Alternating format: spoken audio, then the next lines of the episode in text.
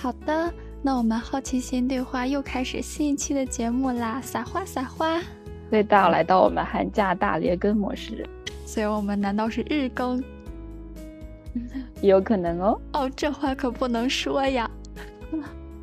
本次录制呢，是由于我昨天经历了一个话题，就让我非常产生疑惑，特意来找悠悠酱进行一番讨论。是什么话题呢？就是说，当所有人都反对的恋爱，你还会继续谈下去吗？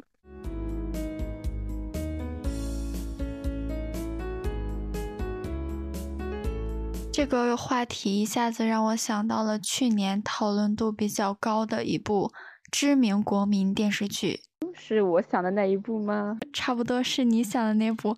要不我们一起说，三二一，来，三，我的，你是见烟火，对，就是这一部，这一部剧火了两三位主。角吧，差不多全民，那应该不只是两三位主角，可能是影响的每个行业都想狠狠的跳出来说一番。啊，回到正题，我们毕竟是在看电视剧嘛，觉得可能看一看无所谓。那现实生活中，小可酱，你是听到了，或者是你身边的人，真的有这样的事情发生吗？也不是吧，因为正好是过年时节，就回来听到了一个八卦。嗯，一个姐姐找的男朋友家里都不是很满意，但是呢，大家都是纷纷劝分，但是姐姐还是固执己见，说可以，咱们不好说，现在就是只能默默的，好吧，尊重并理解。其实这个样子啊，我不太能确定这个女女生是不是，嗯，前段时间讨论特别火，大家所抵制的这种恋爱脑，因为我觉得恋爱脑可能也有他自身的一些原因。毕竟我们只是浅显的表面看，会觉得不是很好，这个男生就会不太支持，就是他不配是吗？有一点这种感觉，我很不理解，为什么呢？为什么就是会这样子呢？悠悠酱怎么看呢？就其实我感觉我最近的心境发生了一些变化，就很多事情之前我不理解的吧，我可能会尝试着去理解。讲他为什么会这样呢？但是最近可能又佛系了很多，就觉得哦，有些事情就是我不能理解的。我是不能理解为什么女方站在男方去考虑问题，不会考虑到自己的家人这些问题上。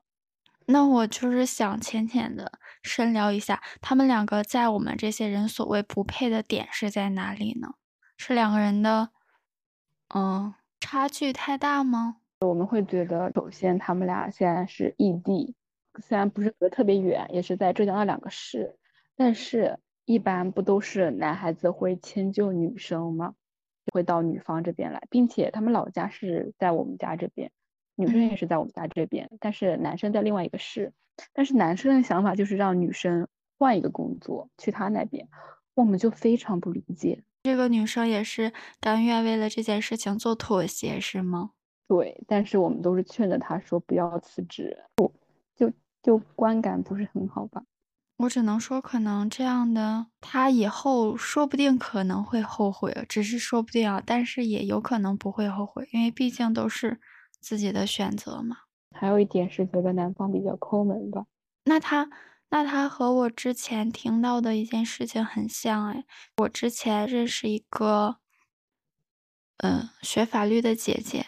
这个姐姐呢，她之前是在另一个市，她是就是司法程序的体制内，也算是一个很好的工作了，听上去对不对？但是这个女生就当时也是所谓的为了爱情吧，为了她当时的男朋友，就是辞职了，是体制内辞职了。天呐，去到那个南南方，算是那个南方的那个城市，去他们城市，如果不是体制内的话，你要是。做律师行业的话，可能就是要从律师助理开始做起。就怎么说呢？当时他是很开心的，他觉得可能是他自己一个新的挑战。但是他们两个中间的原因我也不太清楚，反正也是分了。分了之后，这个女生又重新考试，考上了体制内。情况有点类似，因为女生是我认识的，女生是考了医生的编制，男生只是做了一个大学辅导员。明显不可能让医生辞职吧？我就觉得很不理解。这种可能。可能医生行业的话，这面辞职了也可以去考，或者是去有一些私立医院做医生的应聘这种。就是我不理解的是，为什么一定要是女方做妥协？协是吧？对，如果男方做不了一点改变，那我跟他在一起的意义是什么？我真的不理解，一定要是女方做不断的改变，我改变我自己的生活圈。不知道是不是会和原生家庭有一定的影响，或者是有一定的关系。可能有一些嗯缺爱的女生吧，她真的就是遇到了这么一个人，觉得自己怎么样都无所谓。这种奉献型人格应该是会有这种可能。还有另外一个角度，就是我不理解，可能就是从家人角度或是从朋友角度来看，看好对，可能就是会悄悄的说一些悄悄话呀，说是不是不太合适呀？是不是你可以选择换一个呀？但是，一般女方就会疯狂的讲男生的好话，这种就是来试图来说服你，但是也没有办法说服。这也是我觉得很疑惑的点。毕竟到了过年时节，大家难免都会谈一些什么关于恋爱的这种话题。我想问一下，他们两个是在一起很久了吗？也没有很长时间，就两到三年的样子。两到三年，就放在现在这个恋爱市场看，也算是久一点的了。毕竟现在过年可能是要到一个谈婚论嫁的地步吧，但就是不太看好。但是女方坚持也没有办法。我觉得可能还有一点是沉没成本吧。这个女生觉得已经和这个。人在一起这么久了，在他身上可能也投入了很多，包括有两个人的一些共同的成长点，或者是两个人一起经历的这些记忆我经历的事情，这些就是女生觉得，如果想到这些，那为这个男生做一些事情是我值得可以放弃的，也可能是这个样子，因为我，嗯，怎么说呢？我只能是站在一个旁观者的角度去。思考这个女生她的这种行为，我没有办法感同身受，因为我觉得我可能是做不到放弃的那种。对啊，而且我觉得是时机问题吧。你会不会觉得谈恋爱的时机也很重要？对的。正好是他正好是刚毕业的那一阵找的这个男朋友。分情况吧。你怎么看待毕业前和毕业后的这种恋爱关系？毕业前我看不出来，完了我好像有点空白。你觉得？你在毕业后有谈过什么恋爱吗？还真的没有。我有过一段怎么说呢？网络上的，但是很不现实。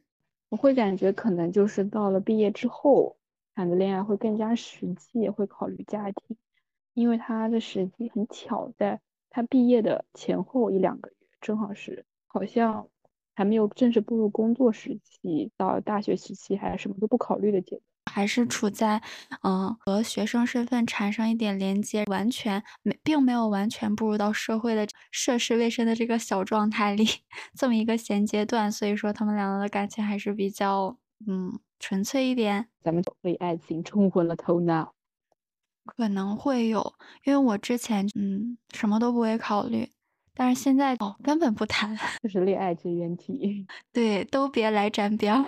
再讨论一个小问题，这就是为什么我们会说他男方抠门的原因，就是我们也不知道他背后有没有赚钱哈，但是基本上出是女生付的钱，我就觉得不理解女方的原因，说是因为我工资现在比他高，这怎么说呢？我其实倒无所谓，因为我觉得很多事情可能是凌驾在这种金钱之上的，在谈恋爱的这个阶段，可能真的谁付多一点，谁付少一点无所谓，但是。但是我觉得，你说这个女生比这个男生工资高，但是这个男生总有他发工资的那一天吧，是吧？他不可能说是因为这个女生的工资单纯比这个男生高，那好了，那我的工资就不动了。我觉得这这还是不太可以，因为这本身就是一个双方双方的事情。对我自己对于男生付不付钱这一点还是蛮在意。就比如说，要是跟男生出去，他主动付我是可以的，我再单方面转给你，但不能说一分钱不付，会让我觉得好抠门啊。这个人，你 一次可以，两次可以，你不能次次都这样吧？我觉得咱不能说拜金女什么的吧，但就是一点付出，我真的觉得完全不能接受。我觉得这样的话，可能，嗯。你现在看来不是什么问题的问题，但是如果你真的以后的话，包括你说他们两个也要谈婚论嫁了，你放在婚姻内来看的话，我觉得都是一个很大的问题。天呐，我们两个居然讨论这么深刻的问题了。对呀，还有一个是社会舆论吧，我觉得，毕竟我们这边只是个小县城，对吧？就是男方跟女方谈的时间久了，而且他们家非常近，总归会有，无论是村里啊还是认识的朋友都知道。一般来说，不都会谈婚论嫁都要。上女方家门说点聊点什么吧，十里红妆也不至于吧，可能就是传统的，比如说你要聊点什么嫁妆啊，聊点什么类似于要不要结婚呐这种类似的话题嘛。就像其他人都来问女方的家长说男方有没有来过，感觉社会舆论已经营造了一种好像女方已经要跟马上一定要跟着男方结婚的舆论，就让我觉得很不舒服。的原因是那个男方没有任何一点行动，懂吗？身处舆论，就类似于说整个舆论都营造说，哦，你是他女朋友，你马上就要跟他结婚，舆论都在问怎么啦？你女婿有没有上门呀？你女婿今年过年来给你拜年不？这种类似于的话，但是男方依旧是不为所动，懂吗？包括来接女方出去玩，也不会把车停在家门口，要停到很远的十字路口了才出来接，避免跟女方这边有接触。害怕什么落嘴角，之类的不喜欢这样的行为。这也是为什么我感觉很疑惑，这种为什么恋爱还能继续谈下去？为什么恋爱是可以不顾及社会的舆论的呢？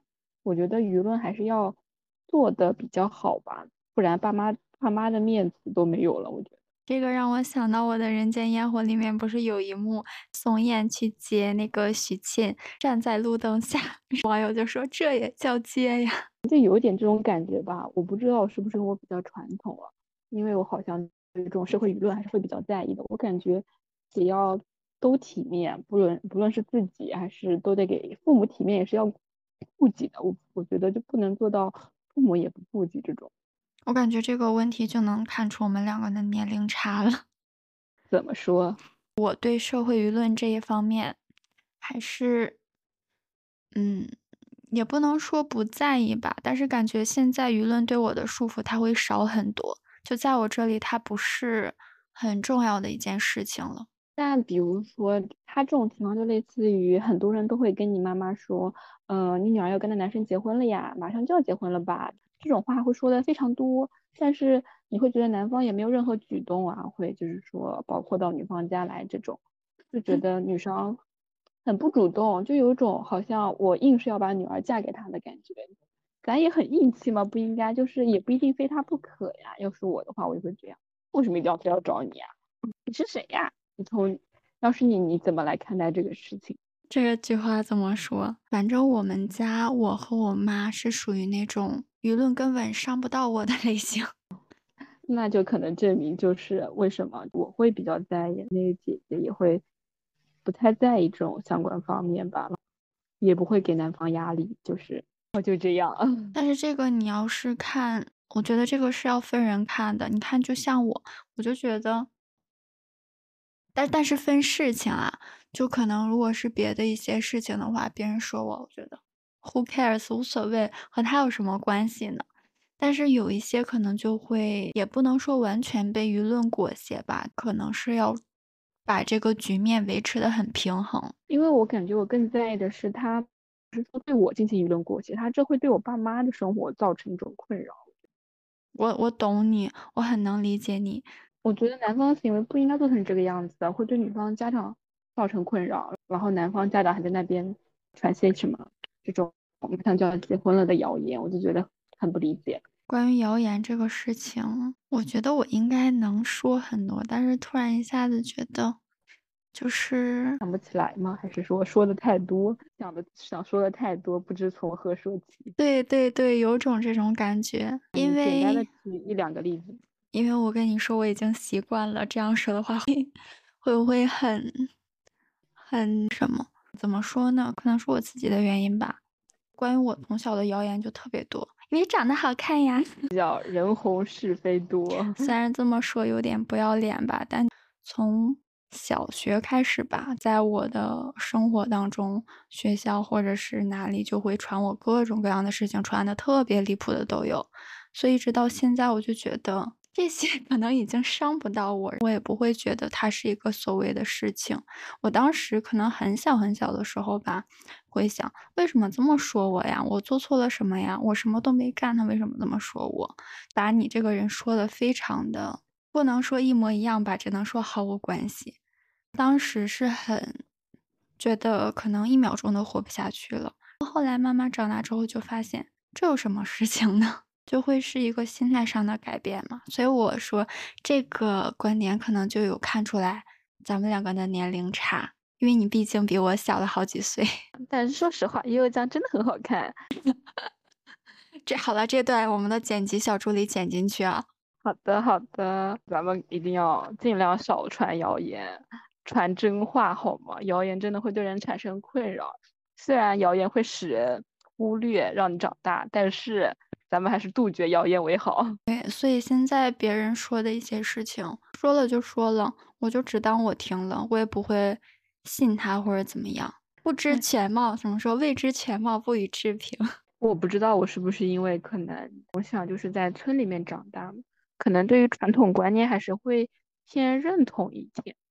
所以说对这件事情就会感触颇深，就类似于我觉得女方并没有表态说一定要嫁给你，为什么男方那边一定要传谣言说，嗯，就是他们俩马上就要结婚这种话，就是传的非常离谱，整个村上人都在说，嗯，女方是男方的老婆这种话，就是说嫁给他啦，布拉布拉的这种，那我听了就非常不适。虽然我很不想承认的一点，但这好像是事实，就是这个。所谓的社会环境对女性的一些捆绑，或者就是以这样说这个女生为他们的乐趣，我就很不适。但是我之前还有听说过另外一件事，好像是我们家的另外一个亲戚，那个姐姐，哦，也不一定喊姐姐，我好像辈分比她大，应该喊侄女。你怎么辈分这么大？她是已经订好了婚宴。大概在国庆节的时候，在八月底的时候跟我们说她不结婚，她要退婚，原因是发现了男方出轨。我就觉得这种想法就是非常的好，非常的好，不允许原谅男方一点点。包括他那个时候应该是已经装修好了婚房，并且已经领好了结婚证，所以说他们不摆婚宴其实影响不大，但就是。后续还要处理这种离婚的手续等，所以说那个女生当时也是扛住了很大的社会舆论和压力。对，我觉得还是蛮扛住的，因为好像他爸爸妈妈在我们当地还是有一定的影响力的，因为他那个婚礼好像摆了特别多桌，好像有三十几桌。我当初就是把全都退掉，就通知各个亲戚说我不结婚了。我就觉得这时候就感觉很好。哇，好厉害！听上去很酷的样子。但其实来来讲的还是他的爸爸妈妈嘛。但是，然后包括他爸爸妈妈之前还拍了很多视频，说找到了女婿怎么样的。而且我不知道是不是因为他是嗯招女婿嘛的原因，出轨这么容易吗？我就不理解。说句可能会得罪一个群体的话，这不就是男人的基本盘吗？对啊，我觉得现在。的社会，男生出轨率真的有一点点的高，真的笑死了。对，那就假设性这个问题，就是说，当婚礼前夕发现男朋友出轨，我觉得女生一般都会选择离婚的吧？对呀，后就觉得如果劝和，真的会原谅吗？我不相信这个人会改变呢。当然不会原谅啦，他肯定也不会改变啊。但是会有有些人也会觉得。就是如果是有小孩的情况下，我会感觉好像很多女生都会选择说原谅，说我相信他会改的。我真的不相信，我相信他会改的这一句话，我觉得就是自己骗自己的一个谎言。对，但是我会发现涉及小孩的离婚问题会比较复杂。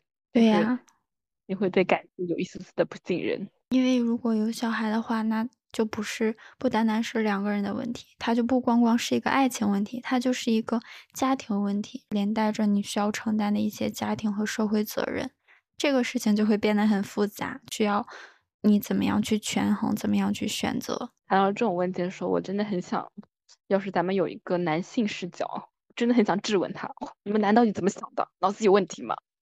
是啊，不对，你应该说他们有脑子吗？对吧？你觉得从你的恋爱经历来看，你觉得男生比较容易出现的差错和错误，你觉得会有什么呢？从我的角度看，我的可能真的没有借鉴意义，因为 他们都没有错。什么？他们没有错，是你错了吗？也不是我错了，事情发展到哪里了，自然而然的就拜拜了。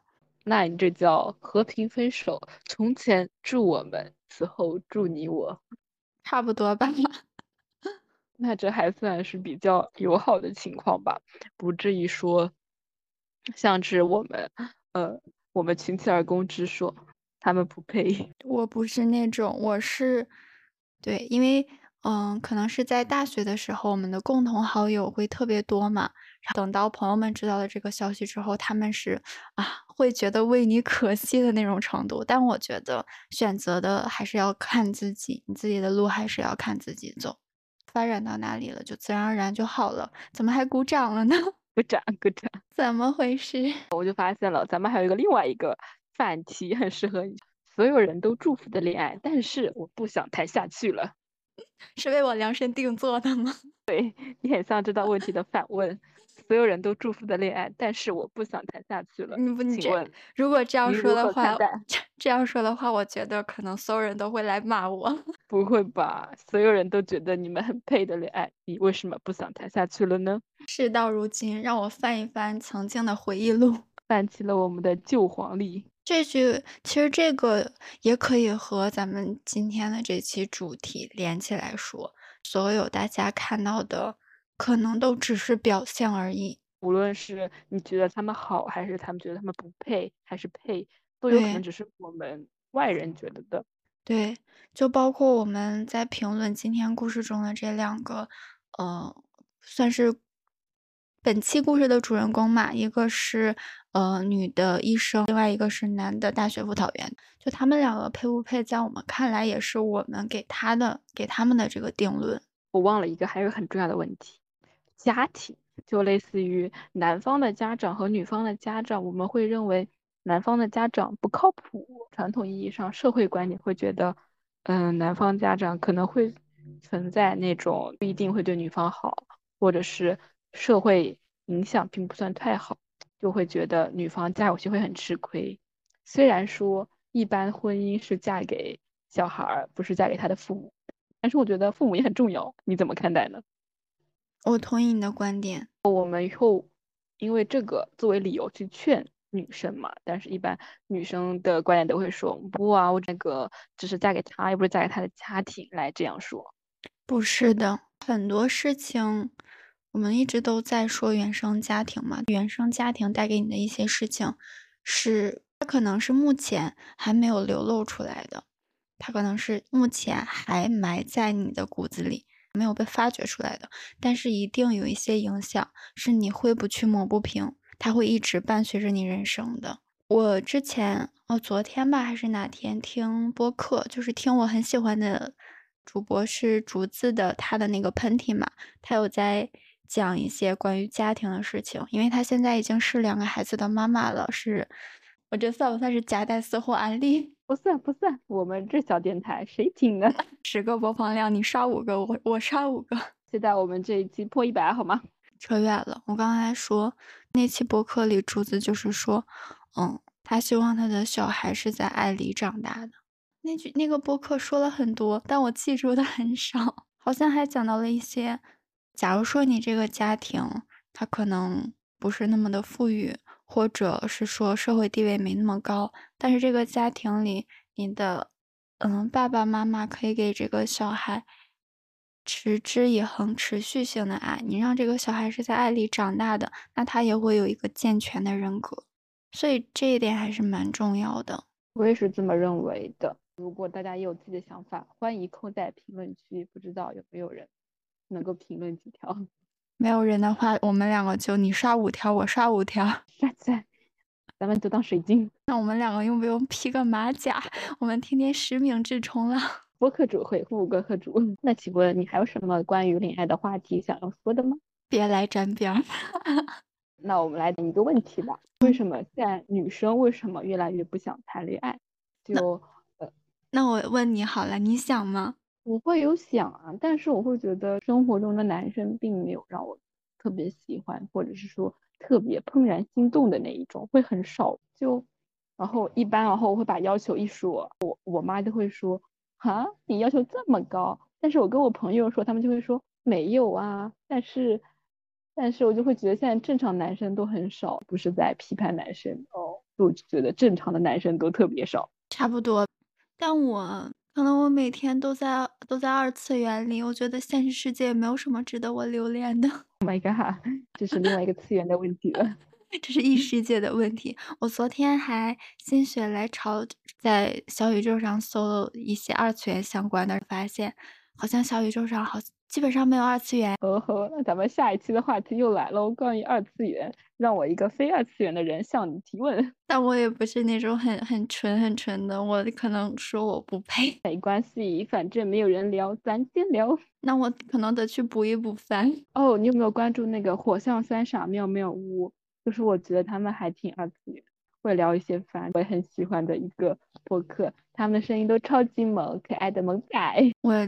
今天结束之后就去关注，推荐推荐，他们是由三个播客组合而成的一个有点二次元、有点日常，反正我觉得就挺好玩的一档播客。其实我看番看的倒不是很多，我最近在刷一些就是 coser 出的角色，我就觉得哇，这个世界不能没有 coser，就像这个世界没有女孩子一样。是的呢，果然我们的话题就会越扯越远，越扯越偏。是的。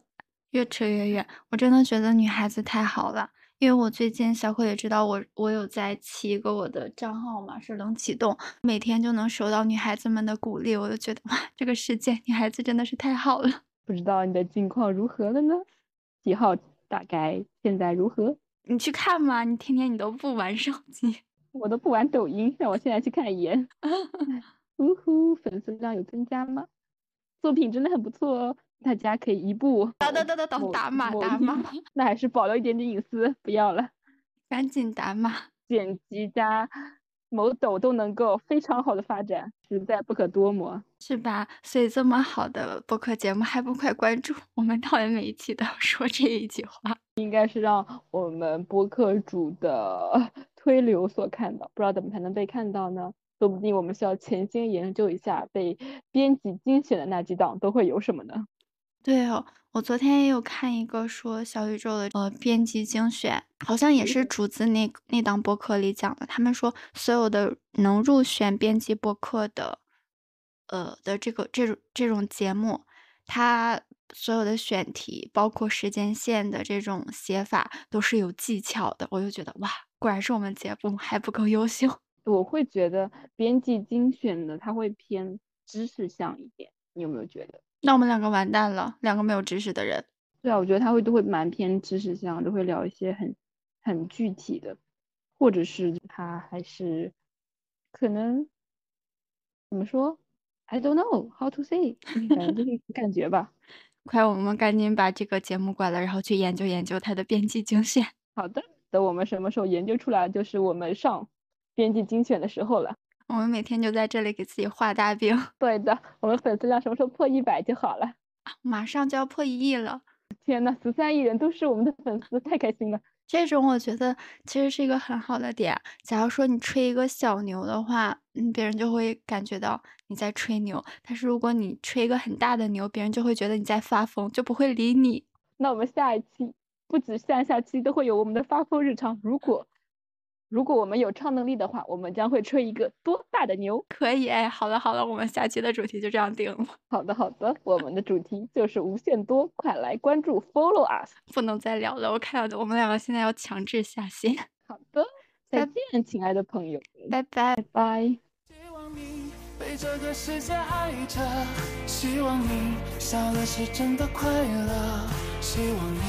遇见过山的浑浊，眼里依然有海的清澈。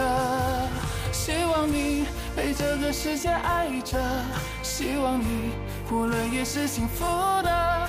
希望你爱过一路风雨曲折，心里依然载满梦的。炽热。希望你被这个世界爱着，希望你笑了是真的快乐，希望你遇见过山的浑浊，眼里依然有海的清澈。希望你被这个世界爱着，希望你哭了也是幸福的，希望你爱过一路风雨曲折，心里依然泛满梦的。